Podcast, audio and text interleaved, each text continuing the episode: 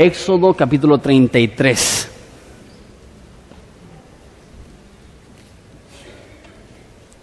Y en lo que llegan ahí, oro y les explico cómo va a ser la dinámica de esta serie. Oramos. Jesús, te damos tantas gracias por el honor, el privilegio, la dicha de conocerte, de que aunque tú creas todo el universo y tú sostienes todo el universo, tú nos conoces por nombre, nos adoptas como individuos y nos amas personalmente y nos conoces exclusivamente y eso nos vuela la cabeza, Jesús, porque no lo merecemos. Tú nos has tratado con un honor y un valor que jamás imaginábamos que era alcanzable. Y Jesús te pido en ese tiempo que aprendamos lo que significa tu gloria y cómo unirnos al orden universal de glorificarte por sobre todas las cosas. Jesús, te amamos, eres precioso, te necesitamos y te damos gracias. Y es en tu nombre precioso que pedimos esto. Amén. Bien, Éxodo 33. Vamos a estar estudiando el libro de Éxodo, capítulo 33 y 34, las próximas cinco semanas. Eh, entonces te invito a que lo estés leyendo, a que lo estés meditando. Y el título de la serie viene del versículo 18 del capítulo 33. Si quieres, léelo conmigo, que dice así. Entonces dijo, eso es Moisés, a Dios, te ruego que me muestres tu gloria. Entonces el título de esta serie es Muéstrame tu gloria. Y déjate presento este concepto que posiblemente el punto más importante de toda la Biblia y el motivo que hay tantos problemas en nuestra sociedad en general y aún en iglesias es porque no hemos comprendido qué es la gloria de Dios. La gloria de Dios es un tema central de la Biblia, es una de las, uno de los atributos de Dios más mencionado tanto en el Nuevo Testamento como en el Antiguo Testamento. Y la palabra que se usa en el Antiguo Testamento para describir la gloria de Dios es la palabra Cabot. ¿Pueden decir Cabot conmigo? Cabot. Eh, eso es hebreo y se los menciono porque si hablo en hebreo a lo mejor piensan que soy más inteligente de lo que realmente soy. Eh, pero Cabot significa peso. Y eso es el, el, concepto hebreo de gloria es peso. Y de hecho nos funciona mucho la jerga que se usa hoy en día de que algo está muy pesado, que significa que es muy bueno, muy talentoso. Eh, y ese es el concepto de Dios. En, esa forma, Dios es el más pesado, eh, es, el más bueno, es el eh, más fuerte.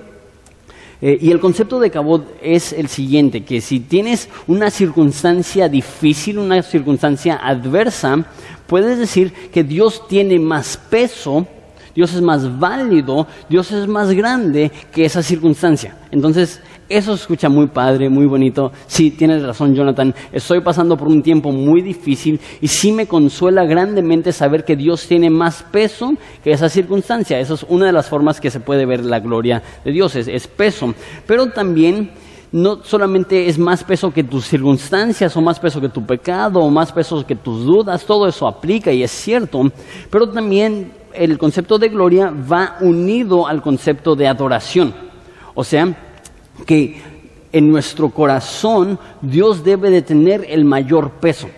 O sea, que todo tiene un peso, una importancia en tu corazón, tu familia, tus estudios, tu carrera, tu trabajo, eh, tus hobbies, todo tiene un peso que le das, una importancia que le das. Este concepto de eh, es eh, que Él tiene más peso que cualquiera de esas cosas que tienes en tu corazón. Entonces, amas a tu familia, pero Dios tiene más peso. Amas tu trabajo, pero Dios tiene más peso. Amas tus pasatiempos, pero Dios tiene más peso. Amas a tus hijos, pero Dios tiene más peso. Y eso se mide fácil. ¿Cuánto tiempo estás pensando en Dios? ¿Cuánto tiempo le pasas orando a Dios? ¿Cuánto tiempo pasas estudiando la palabra de Dios? Y empiezas a ver cuánto peso, cuánta importancia le has dado a Dios en tu vida. La realidad es que la mayoría de personas no le hemos dado la importancia a Dios que Él merece. Pero para eso es esta serie, para corregir esto. La segunda palabra que se utiliza para describir este concepto de gloria en el Nuevo Testamento es una palabra que se llama doxa. Y de esa palabra doxa proviene la palabra doxología, que es el estudio, el estudio de la adoración. Doxa significa gloria, pero no significa gloria como en el Antiguo Testamento significa peso. Doxa significa fama, reconocimiento, honor.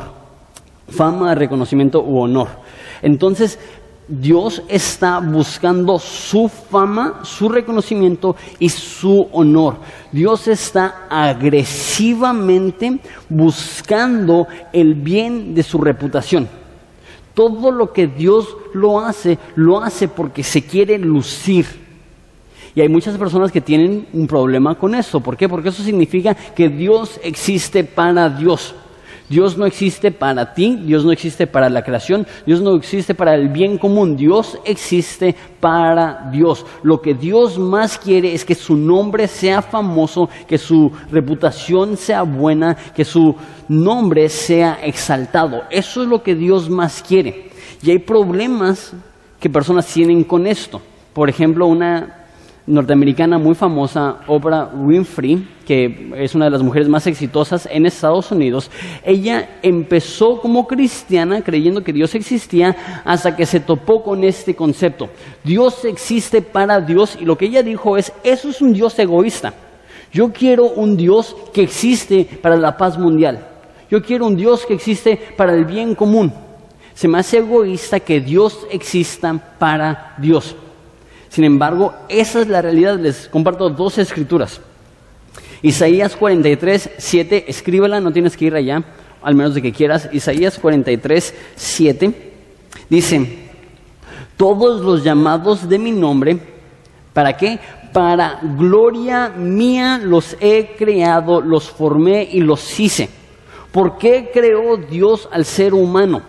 Aquí dice, para su gloria el motivo que tú existes, el motivo que yo existo, somos, estamos aquí para glorificar a Dios.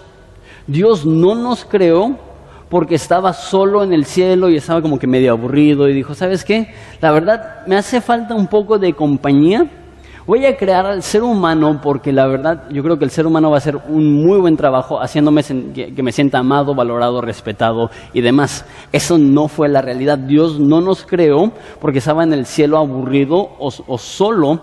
Dios nos creó para su gloria. Ese es el Antiguo Testamento. El Nuevo Testamento dice en Efesios 1.6, dice que nos adoptó para la alabanza de la gloria de su gracia con la cual nos hizo aceptos en el amado. ¿Por qué nos adopta Dios? ¿Por qué nos predestina Dios? ¿Por qué nos hace aceptos en el amado? Para la alabanza de su gloria.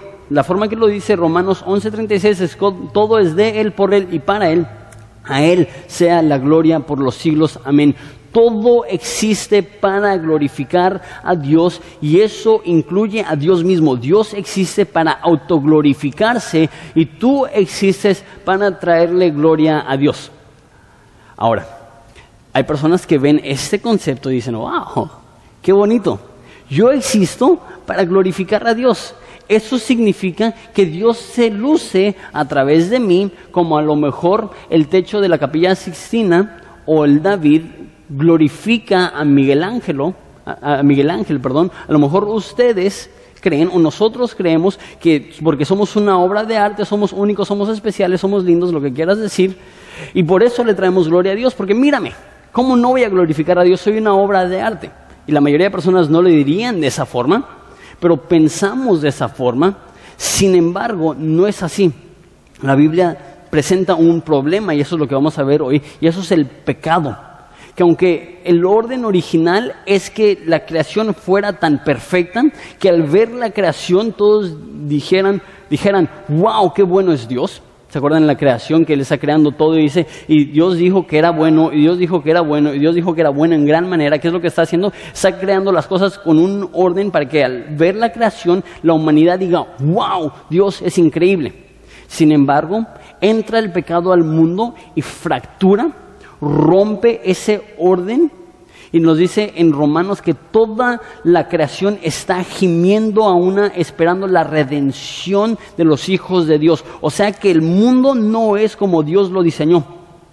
Y el humano no le trae gloria a Dios en su estado actual pecaminoso. Nos dice Santiago que todas las guerras son producidas por nuestros malos deseos. El humano ahorita no es una obra de arte. El humano ahorita está causando muchos problemas y el estado actual del mundo es uno triste y devastador. Y sí hay, como dice una canción, se me hace de Marcos Witt, destellos de su gloria. Sí vemos manifestaciones particulares de la belleza de Jesucristo en el amanecer, en el atardecer, en la relación que podemos tener con nuestra familia, nuestros hijos, pero en general la humanidad está bien mal. ¿Sabes tú que la mitad de la población del mundo sobrevive con 20 pesos diarios? Y un cuarto de la población del mundo sobrevive con menos de 10 pesos al día. Lo que tú y yo pagamos en una ida a Starbucks, una familia necesita usar eso para sobrevivir todo el mes. Y hay suficientes recursos en el mundo para que todos coman bien, para que todos estén satisfechos, para que no haya ningún problema. Pero ¿qué es lo que sucede? El hombre es egoísta, el hombre es malo. Y gracias a eso hay tantos problemas en el mundo, hay tanta enfermedad en el mundo, hay tanta hambre en el mundo. Y, y ves al hombre y no puedes decir, wow, qué bello es Dios, qué perfecto es Dios. Esto está mal. ¿Por qué? Por el pecado. Y eso nos lleva a la historia que estamos viendo hoy. Por favor, regresa si fuiste a otro pasaje, regresa a Éxodo 33, versículo 1. Vamos a ver cómo Dios puede glorificarse en hombres pecaminosos, en hombres pecadores, en hombres caídos. Dice así, Éxodo 33, 1, Jehová dijo a Moisés, anda, sube de aquí tú y el pueblo que sacaste de la tierra de Egipto, a la tierra de la cual juré a Abraham, Isaac y Jacob, diciendo, a tu descendencia la daré. Entonces empieza este pasaje diciendo, Jehová a Moisés, sube de aquí y saca a ese pueblo a la tierra prometida. Ahora, entiendo que estamos empezando a medio libro y a lo mejor hay cosas que no están claras, entonces les ayudo un poco a entender qué es lo que ha sucedido ahorita en la historia y empiezo desde un poco antes, en caso de que no tengas un trasfondo en la iglesia. Eh, el pueblo de Israel empezaron con 70 personas que se fueron a vivir a Egipto. Esas 70 personas tuvieron hijos y tuvieron hijos y tuvieron hijos y parecían mexicanos porque en 400 años pasaron de ser 70 personas a ser entre 1 y 3 millones de personas. Eso es crecimiento eh, bastante rápido. Entonces, eh, tuvieron muchos hijos, fueron muy prósperos y de hecho llegaron a ser en población parecida a la población de Egipto. Entonces, el rey de Egipto, el faraón, por miedo de que se levantaran los, eh, los judíos, los israelitas, y hicieran una guerra y conquistaran Egipto, los hizo esclavos estuvieron viviendo como esclavos por mucho tiempo hasta que Dios levantó a Moisés para librar al pueblo de Israel de los egipcios. Y Dios lo hizo a través de diez plagas y después de que salieron de Egipto, Él abrió el mar rojo y después estaban en el desierto y salen al desierto e imagínense, esas son, pon tú, a lo mejor unas dos millones de personas en el desierto. ¿Crees tú que va a haber desorden? ¿Crees tú que van a haber problemas? Si a veces, no, sé si, si, alguno de aquí es maestro o algo así, si a veces es difícil mantener el orden, a lo mejor en un salón con 40 alumnos por 4 o 5 horas, ahora imagínate con 2 millones por 40 años. Entonces había obviamente muchas quejas, había muchos problemas y lo que Dios hizo fue establecer una ley escrita. ¿Por qué? Y la pregunta es, ¿por qué Dios esperó hasta Moisés para darle ley a los judíos? ¿Por qué no se la dio a Abraham? Pues cuando era Abraham eran meramente 70 personas. No es necesario todo un orden judicial para poder regir a 70 personas. Sin embargo, cuando crece la nación de Israel y ya son millones, entonces ahora sí Dios pone todo por escrito, un, un orden este, y unas leyes para que el pueblo pueda operar bien. Eso es punto y aparte.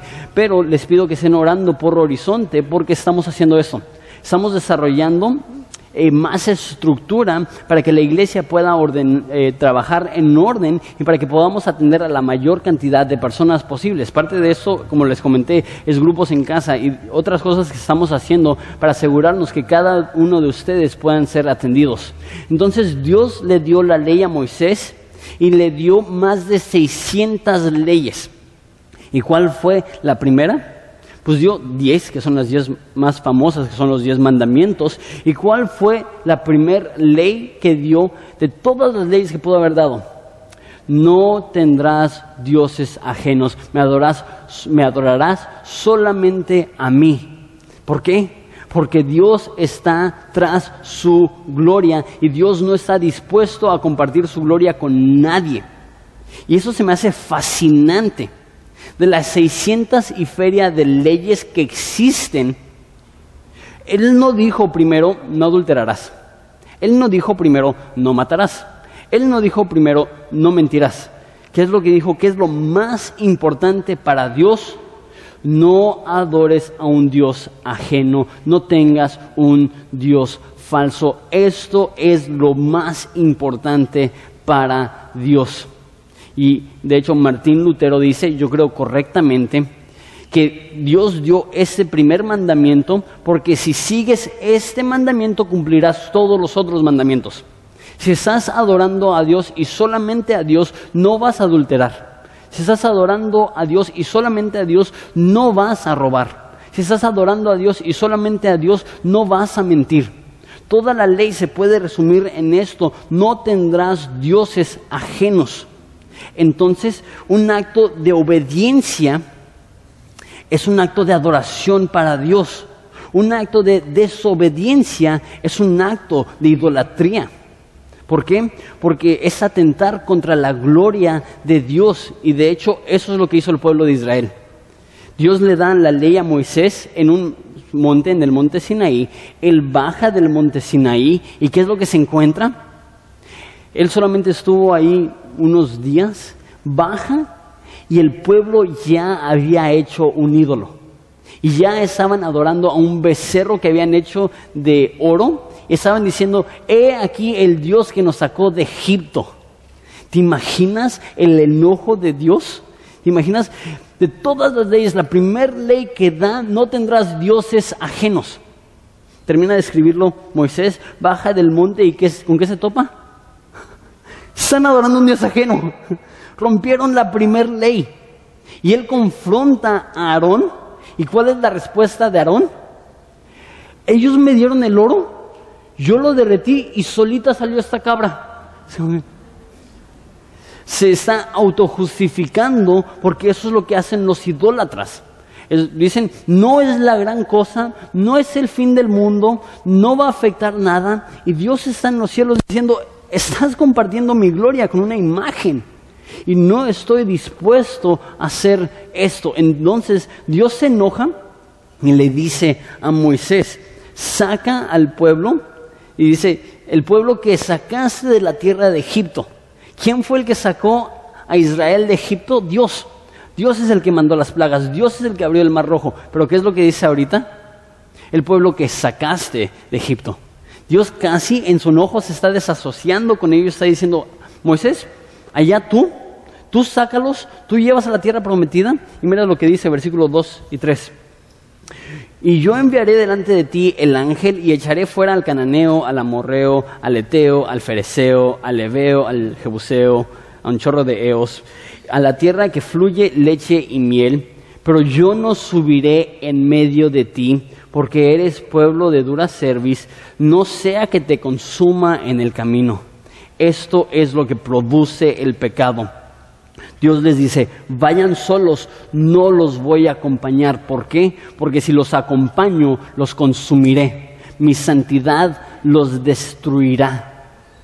La Biblia dice, probablemente el versículo más famoso en cuanto a el pecado, dice que todos hemos pecado y hemos sido destituidos de la, ¿saben?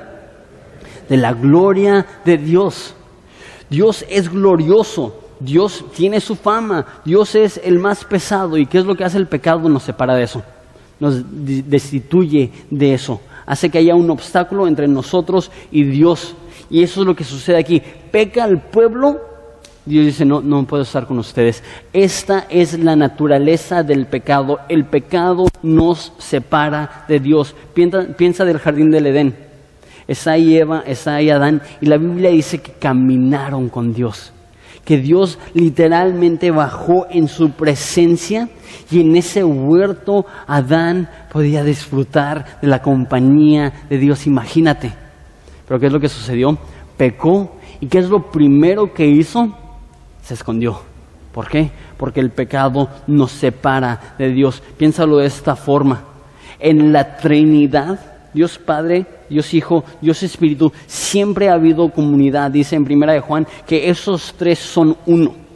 Y esos tres que son uno, cuando Jesús estaba en la cruz, el Padre tuvo que dejar de verlo se separó momentáneamente de él. ¿Por qué? Porque Jesús en la cruz portó nuestro pecado y nuestro pecado le separó del Padre. Aún Jesús mismo, cuando tomó forma de siervo y absorbió nuestro pecado, sufrió esa separación con el Padre. Nuestro pecado nos separa de Dios y he aquí el gran problema para Israel.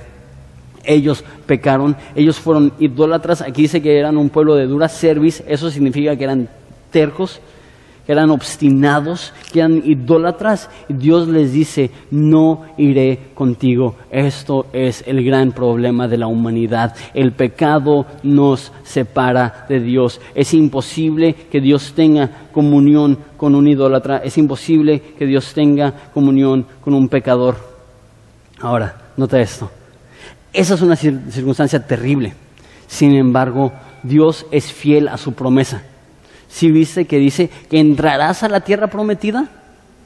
El hecho que estas personas pecaron no significa que Dios no cumplió su promesa de darles la tierra prometida. E, eso me encanta de Dios, que la, que la, fidelidad de Dios para con nosotros no depende de nuestra fidelidad para con Dios. Segunda de Timoteo lo dice de esta forma, que aunque nosotros somos infieles, Él permanece fiel.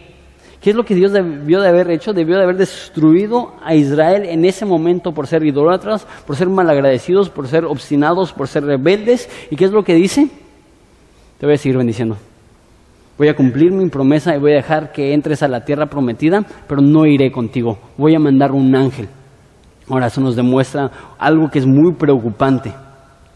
Dios bendice a Israel, mas no va con Israel quiero que intenten asimilar eso. Entonces, ya, si ya se fueron y ya están pensando en lo que van a comer el rato o lo que sea, regresen. Fíjate de ese concepto. En ocasiones, como en esta, Dios bendice aunque las personas estén en pecado. El hecho que Dios te esté bendiciendo no significa que estás bien con Dios. Eclesiastés lo dice de esta forma, Dios manda su lluvia sobre los justos y los injustos. Y a lo mejor tú piensas de lluvia como algo malo, pero acuérdate, esa es una cultura de agricultura. Entonces la lluvia era algo bueno, la lluvia era provisión, la lluvia era comida, la lluvia era trabajo. Y la Biblia dice que Dios, man, Dios es tan bueno que aún a las personas malas les trata bien. Y a lo mejor tú estás aquí y en tu orgullo tú dices, mi salud está bien, mi familia está bien, mi trabajo está bien, me imagino que estoy bien con Dios. Aquí vemos que tienen la provisión de Dios, pero ¿qué es lo que no tienen? La presencia de Dios. Dios los bendice, pero los manda solos. Y eso es lo que me preocupa. Me preocupa eso a nivel horizonte, me preocupa eso para ti a nivel personal, me preocupa eso para la iglesia evangélica en Latinoamérica y me preocupa eso para la iglesia en todo el mundo. ¿Y qué es? Que se me hace que cada vez más preferimos más el regalo que el dador del regalo cada vez más estamos satisfechos con provisión y nos vale si tenemos la presencia de Dios. Aquí Jehová dice, les voy a bendecir, les voy a proteger, pero van solos. Y la mayoría de nosotros diremos, wow, bendición, provisión, con eso estoy feliz. Y de hecho, en el Antiguo Testamento, la tierra prometida es una imagen del cielo. Y el cristianismo se está convirtiendo en ven a Dios e irás al cielo cuando mueras. Eso es como esto. Ven a Dios y Él te va a proteger en la tierra prometida, te va a dar la tierra prometida, vas a poder sacar a todas estas naciones, pero Dios no va a ir contigo. El cielo no es el cielo porque es un lugar bonito, el cielo es el cielo porque Jesús está ahí. ¿Y de qué nos sirve tener la provisión de Dios si no disfrutamos de la presencia de Dios? Y sé que a lo mejor hay una objeción en tu mente ahorita. A lo mejor tomaste una clase de teología, a lo mejor tomaste el curso de nuevos en Cristo, de sanas palabras, y tú dices, sí, Jonathan, pero Dios es omnipresente. Significa que Dios está en todo lugar. Y es más, el salmista dice, ¿a dónde huiré de ti? Entonces, siempre estamos en la presencia de Dios. Y lo que yo te diría es, bueno, es cierto, Dios es omnipresente, Dios está en todos los lugares al mismo tiempo. Sin embargo, claramente en la escritura se ve que hay una presencia especial para aquellos que han sido reconciliados con Dios, que no puede disfrutar alguien que está viviendo en pecado. Les demuestro eso en la Biblia, dice Isaías 64.1. Eh, dice, oh, si rompieses los cielos y descendieras y, y tu presencia se escurriesen en los montes. ¿Qué es lo que está diciendo? El profeta Isaías está diciendo, Dios, abre el cielo, desciende y que tu presencia se sienta a tal grado que pueda ver tu presencia derritiendo los montes. Eso es una presencia muy particular, muy específica. Eso no es Dios es omnipresente, Dios está en todos los lugares, yo tengo una relación con Dios a mi manera, yo, yo, yo tengo una cita con Dios todos los domingos a las 11 de la mañana en mi cama. Este, yo, yo hago las cosas como quiero, cuando quiero, cómo. No, no, no, no es así. Hay un orden para poder experimentar la presencia de Dios. ¿Y cuál es ese orden? Lo veremos, pero es santidad. Y cuando estamos en pecado, como dije, eso fractura, eso separa, eso rompe la comunión que teníamos con Dios. Y la pregunta es, ¿cómo podemos restablecer esa comunión con Dios? ¿Cómo podemos disfrutar la presencia de Dios? ¿Cómo podemos estar delante de Dios sin que su, su santidad nos consuma, porque recuerda, mira lo que dice una vez más. Dice, no sea que te consuma en el camino. El motivo que Dios no fue con Israel no es porque no les ama. No es porque dice, ah, ya soy harto de ustedes, váyanse solos. No, ¿por qué no va con Israel? Dice que si va con ellos los va a consumir. Él es santo, ellos son pecadores y lo que sucede bíblicamente es que cuando algo inmundo está en la presencia de algo perfecto, lo perfecto lo destruye. Y eso es lo que pasa con Dios. Dios es perfecto, es santo, y si algo que no es santo estuviera en la presencia de Dios, Dios lo destruye. Entonces dice Dios, si voy con ustedes, los voy a destruir. Entonces por eso no quiero ir con ustedes. ¿Qué nos demuestra eso? Aún el juicio de Dios es la gracia de Dios. Dios les juzga no porque no les ama, pero porque les ama y no quiere que algo peor suceda. Escúchame bien. Si tú estás sufriendo en este momento, si tú estás sufriendo porque Dios ha puesto algo difícil en tu vida, Dios te ama y si eres cristiano, la Biblia dice que todo obra para bien, eso significa que si hay algo malo en tu vida ahorita es porque Dios está usando eso que es malo para protegerte de algo que es peor. Dios no mandó su presencia con Israel, no porque no los amaba, pero porque sabía que si mandaba su presencia con Israel los iba a destruir. Dios ha permitido que tú estés en la circunstancia que estés ahorita. ¿Por qué? Porque Él te ama y de cierta forma, no sé cómo, no lo entiendo, no sé Dios, Dios está usando tus circunstancias actuales para protegerte de algo peor que pudiera pasar en el futuro. Un teólogo llamado Tim Keller lo dice de esta forma, que si nosotros supiéramos todo lo que Dios sabe, le pediríamos a Dios exactamente lo que tenemos hoy en día. O sea, que si nosotros pudiéramos tener la perspectiva de Dios, no cambiaríamos absolutamente nada. ¿Por qué? Porque todo lo que Dios permite, lo permite para nuestro bien. Y Él tiene un plan perfecto. Y si supiéramos todo lo que Él sabe, reconoceríamos que es imposible mejorar el plan perfecto de Dios. Entonces, si hay algo malo en tu vida ahorita, Dios lo ha permitido para protegerte de algo peor. Eso Dios está tratando con idólatras, Dios está tratando con gente rebelde, con gente malagradecida, con gente despiadada, con gente que a pocos meses de salir de la tierra prometida ya están adorando a dioses ajenos. ¿Y qué es lo que les dice? No te quiero destruir. Voy, a ser fiel a, mi promesa. Vas a entrar a la tierra prometida. Vas a estar en el lugar de leche y miel. No te quiero destruir. van a ir solos, pero les voy a mandar un ángel para protegerlos. Van a estar bien, pero yo no puedo ir con ustedes. Esa es la voz de un Dios enojado, pero al mismo tiempo esa es la voz de un Dios compasivo. Es un Dios que está buscando el bien de Israel. Y te digo lo mismo, si tú estás en pecado constante, continuo, en rebelión, en transgresión, Dios no te ve y dice, te quiero destruir. Dios te ve y te dice, te amo, pero te estás destruyendo. Necesitas cambiar esto, necesitas alterar tu forma de vida. ¿Por qué? Porque soy un Dios santo y también soy juez. Y un día te vas a enfrentar a mí y aunque no quiera te tendré que juzgar. Entonces más te vale que resuelvas esta cuestión de santidad hoy en día. La pregunta es ¿cómo? Ahorita llegamos a eso. Pero antes de eso, vemos el versículo 4. Dice, y oyendo el pueblo esta mala noticia, vistieron luto y ninguno se puso sus atavíos porque Jehová había dicho a Moisés, di a los hijos de Israel, vosotros sois pueblo de dura cerviz, en un momento subiré en medio de ti y te consumiré, quítate pues ahora tus atavíos, para que yo sepa lo que ha de hacer. Básicamente, si no se arrepienten, mi santidad los va a consumir. Entonces los hijos de Israel se despojaron de sus atavíos desde el monte Oreb. ¿Qué es lo que pasa? Escucha esta noticia al pueblo de Israel, que Dios les dice, ustedes han pecado contra mí, voy a ser fiel a mi palabra, entrarán a la tierra prometida, pero van a entrar solos. ¿Y cuál es su respuesta? Se visten del luto. Dice que se despojen de sus atavíos, de su ropa. Eso no significa que, estaban desnudos, aunque en ocasiones eh, la gente estaba de luto de una forma desnuda, nada más para demostrar su vergüenza, que lo mal que se sentían.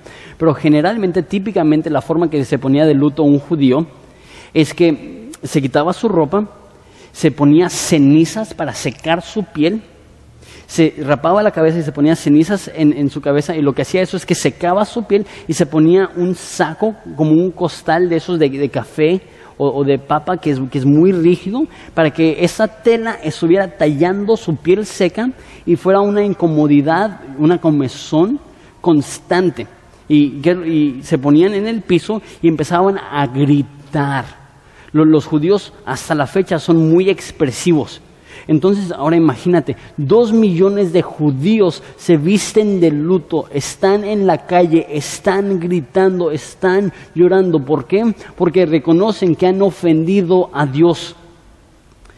No creo que hemos entendido la santidad de Dios realmente hasta que nos pega así hasta que nos damos cuenta que no solamente hemos roto una ley de Dios, rompimos el corazón de Dios y eso debe de producir en nosotros una reacción parecida.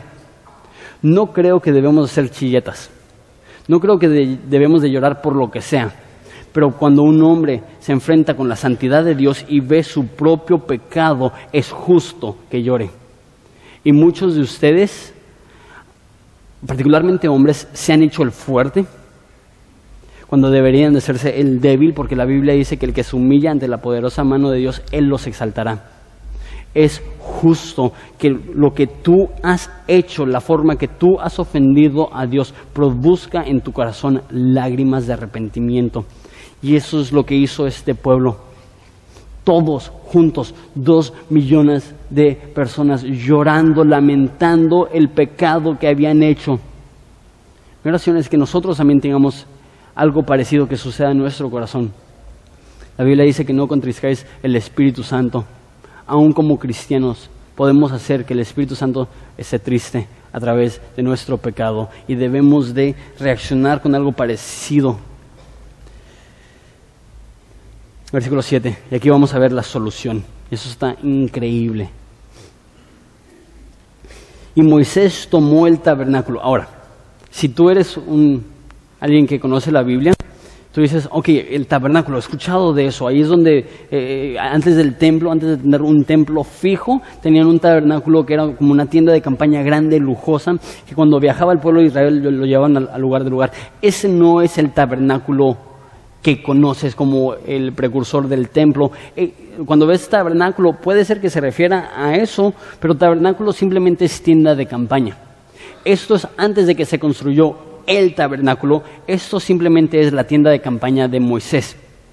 Entonces Moisés tomó el tabernáculo, que probablemente era donde él vivía, lo levantó lejos, fuera del campamento, y lo llamó el tabernáculo de reunión, y cualquiera que buscaba a Jehová salía al tabernáculo de reunión que estaba fuera del campamento. Entonces Moisés saca una tienda de campaña, la pone fuera del templo, fuera del campamento, perdón, la llama el tabernáculo de reunión. Nota esto, tienes que ver esa imagen.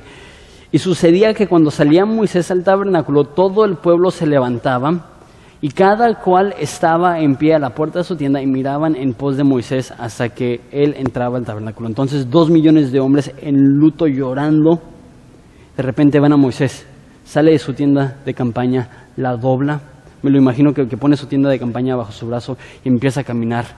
La gente que está llorando, los veo que se limpian las lágrimas, abren los ojos y ahí está Moisés.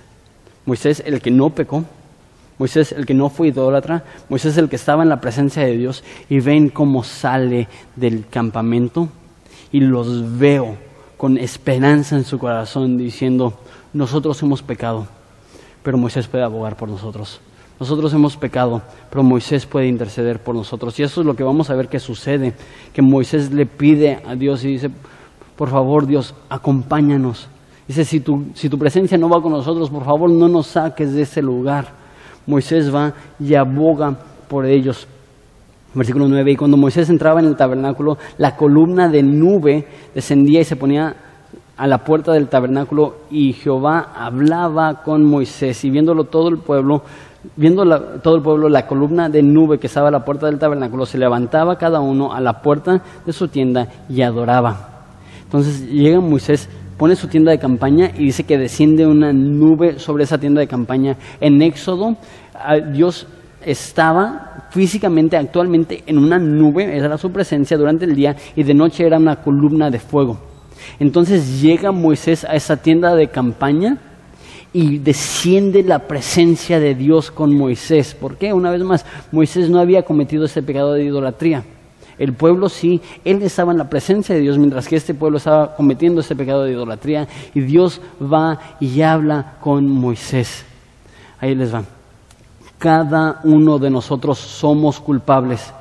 Todos hemos pecado y nos hemos destituido de la gloria de Dios. Todos a través de nuestra naturaleza pecaminosa y de nuestras decisiones malas hemos ofendido al Dios vivo y lo que merecemos es que su santidad nos consuma.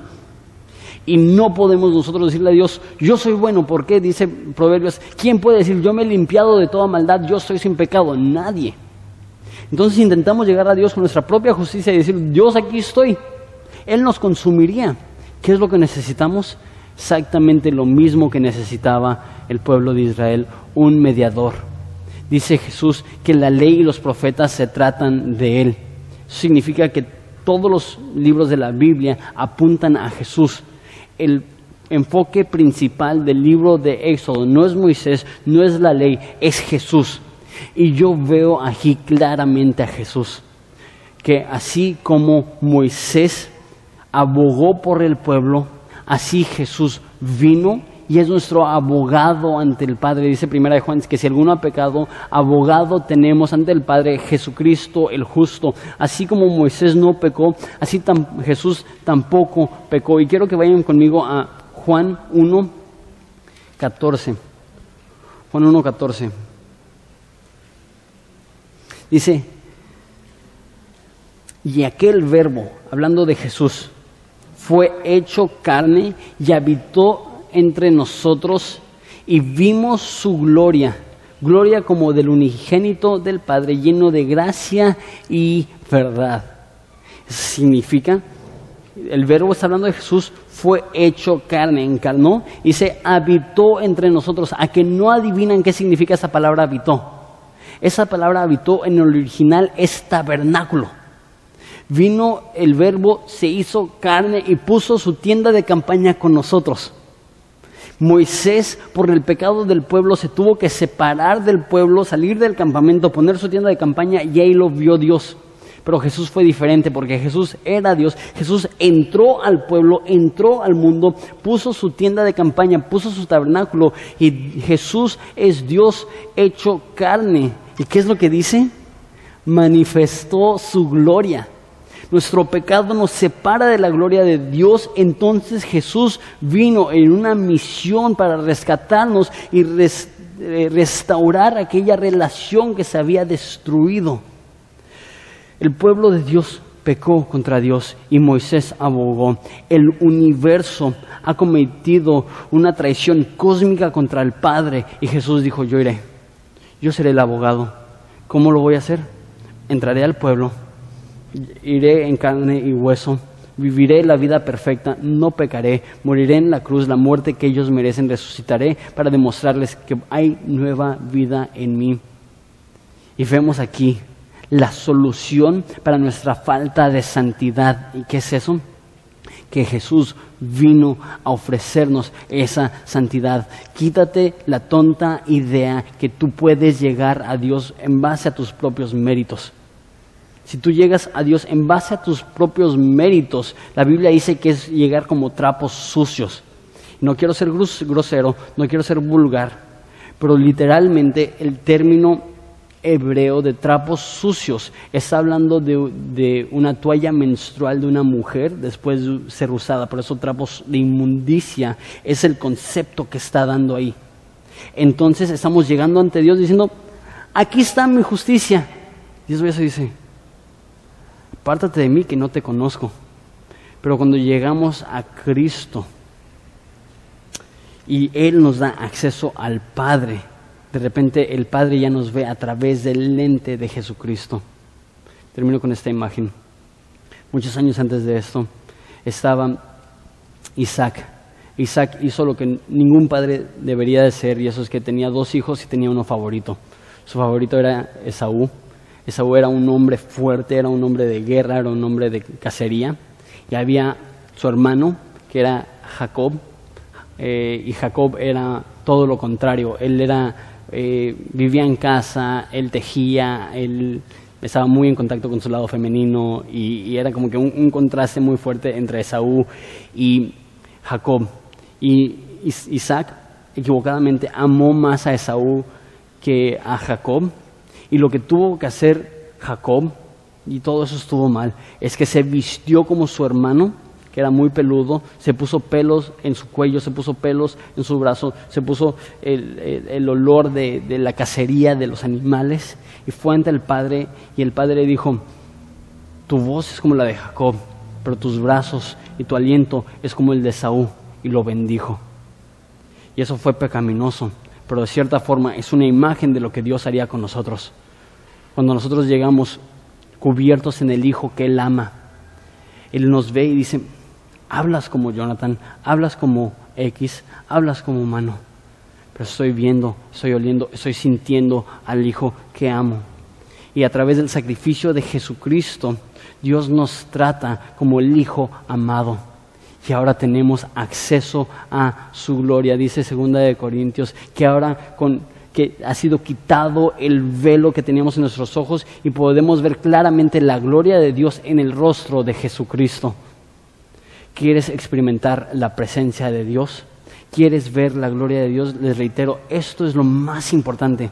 No hay nada más importante que tener comunión con Dios y disfrutar su presencia cada minuto de cada día. ¿Cuál es la única forma de estar bien con Jesús? ¿Cuál es la única forma de estar bien con Jesús? Que Él abogue. Que Él sea el que presenta su acta de decretos que vence y, nula el acta de decretos que nosotros habíamos puesto, que dice Colosenses que estaba en nuestra contra. Nosotros somos Israel. Nosotros somos idólatras. Nosotros hemos preferido ídolos por encima de Jesús. Véase ídolo de salud, véase ídolo de dinero, véase ídolo de familia, véase ídolo de hobby, quién sabe cuál es tu ídolo, pero cada uno de nosotros tenemos esta disposición idólatra y hemos hecho lo mismo que el pueblo de Israel. Decimos, ese es el Dios que nos sacó de la esclavitud. Y Dios está en el cielo diciendo, eso me duele porque yo te saqué de la esclavitud y mi santidad te debería de consumir, pero ya no te veo a ti, veo a mi hijo que amo porque tú estás vestido en el Hijo perfecto. Ese es el cristianismo. Y ahora dice Hebreos que podemos entrar confiadamente al trono de gracia. ¿Por qué? Porque Cristo nos ha perdonado. Y ahora podemos tener acceso al Padre. ¿Por qué? Porque Jesús es bueno. Y ahora podemos tener comunión y restauración con el Padre. ¿Por qué? Porque Jesús sufrió la separación en la cruz que nosotros merecíamos. Y ahora podemos adorar a Dios. ¿Por qué? Porque Él es digno de toda adoración. Mira cómo termina la historia. Versículo 10. Viendo todo el pueblo la columna de nube que estaba en la puerta del tabernáculo, se levantaba cada uno a la puerta de su tienda y adoraba. Veían lo que estaba haciendo Moisés, se ponían a adorar Una vez más, la gloria de Dios va vinculado con la adoración de Dios. Cuanto más precioso es Dios, más le vas a adorar. Mi oración es que esta sea la reacción que nosotros tenemos ante tal gracia que hemos percibido, ante tal gracia que hemos recibido, que nos pongamos de pie y adoremos a Dios. Ahora, hoy tenemos eh, algo especial. No, no, no va a subir el grupo de alabanza a dirigirnos en adoración, sino que sus hijos eh, nos van a dirigir en adoración. Entonces, lo que vamos a hacer es que yo voy a orar y van a pasar los niños este, para dirigirnos en adoración. Entonces, van a venir los niños. Oramos. Vamos a ponernos de pie.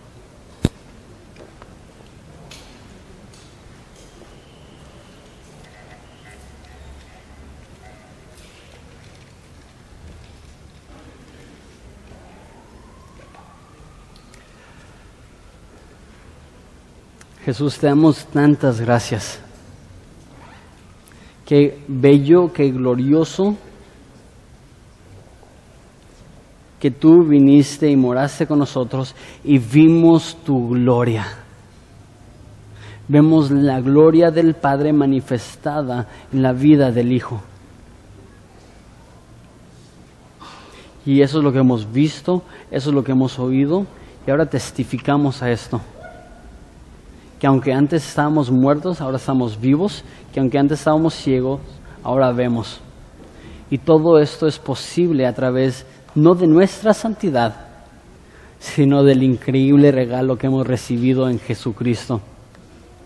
Jesús, ayúdanos a adorarte a ti por sobre todas las cosas y a reconocer tu gloria y reconocer que tú eres el único digno de honor. Te amamos Jesucristo, eres tan bueno con nosotros, no lo merecemos. En nombre de Jesús. Amén. Bueno, espero que haya sido de bendición esta pequeña charla que tuvimos y la verdad es que en este mundo en el cual vivimos hay tantas distracciones, hay tantos problemas y mi esperanza es que puedas buscar a Jesús, que te puedas integrar a lo mejor a una iglesia, busca una iglesia que esté cerca de tu casa, cerca de tu hogar, donde enseñan la Biblia, donde aman a Jesús, donde te van a poder instruir. O bien, si no tienes iglesia, te invitamos a que nos visites aquí en Horizonte Ensenada. Estamos en Riverol y calle Octava. Nos reunimos todos los domingos a las 11 a.m. y a las 5 p.m. Y si eres de otra parte del estado, puedes ir a horizonteensenada.org y buscar en las iglesias y ahí encontrar una iglesia cerca de ti. Dios te bendiga, nos vemos el próximo día, al mismo horario.